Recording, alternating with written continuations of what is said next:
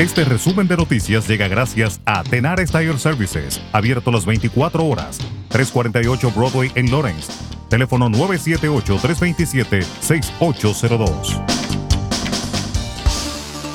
La Corte Suprema de Estados Unidos informó este lunes que considerará restablecer la sentencia de muerte para el atacante del maratón de Boston, Joker Sarnaev, presentando al presidente Joe Biden una prueba temprana de su oposición a la pena capital.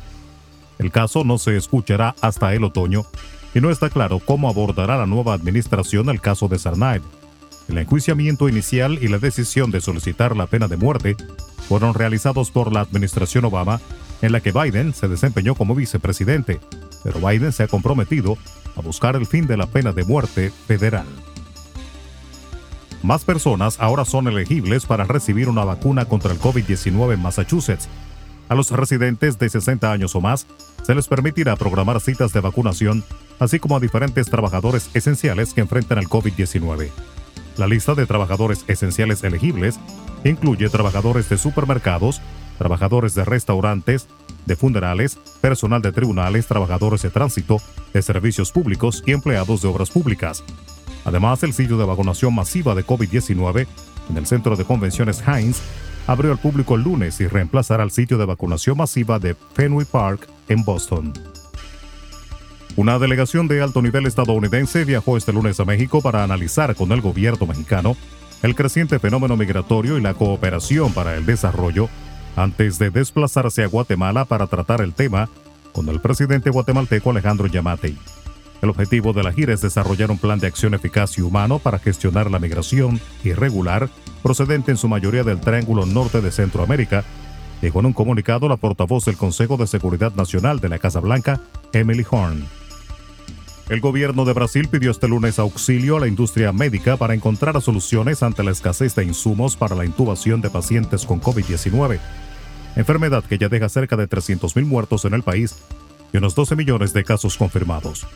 El fuerte aumento de ingresos de enfermos con coronavirus ha puesto en jaque al sistema sanitario brasileño, que se encuentra al borde del colapso debido a la falta de camas de personal médico y de insumos para la intubación de los pacientes más graves.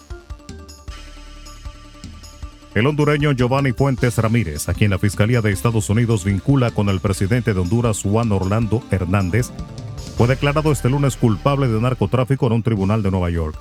Tras un día de liberación, los 12 miembros del jurado determinaron que Fuentes Ramírez es también culpable de posesión de armas. El presidente dominicano Luis Abinader informó que a partir del 6 de abril iniciará un programa de compra de armas ilegales en manos de civiles a fin de reducir la violencia y el crimen en el país.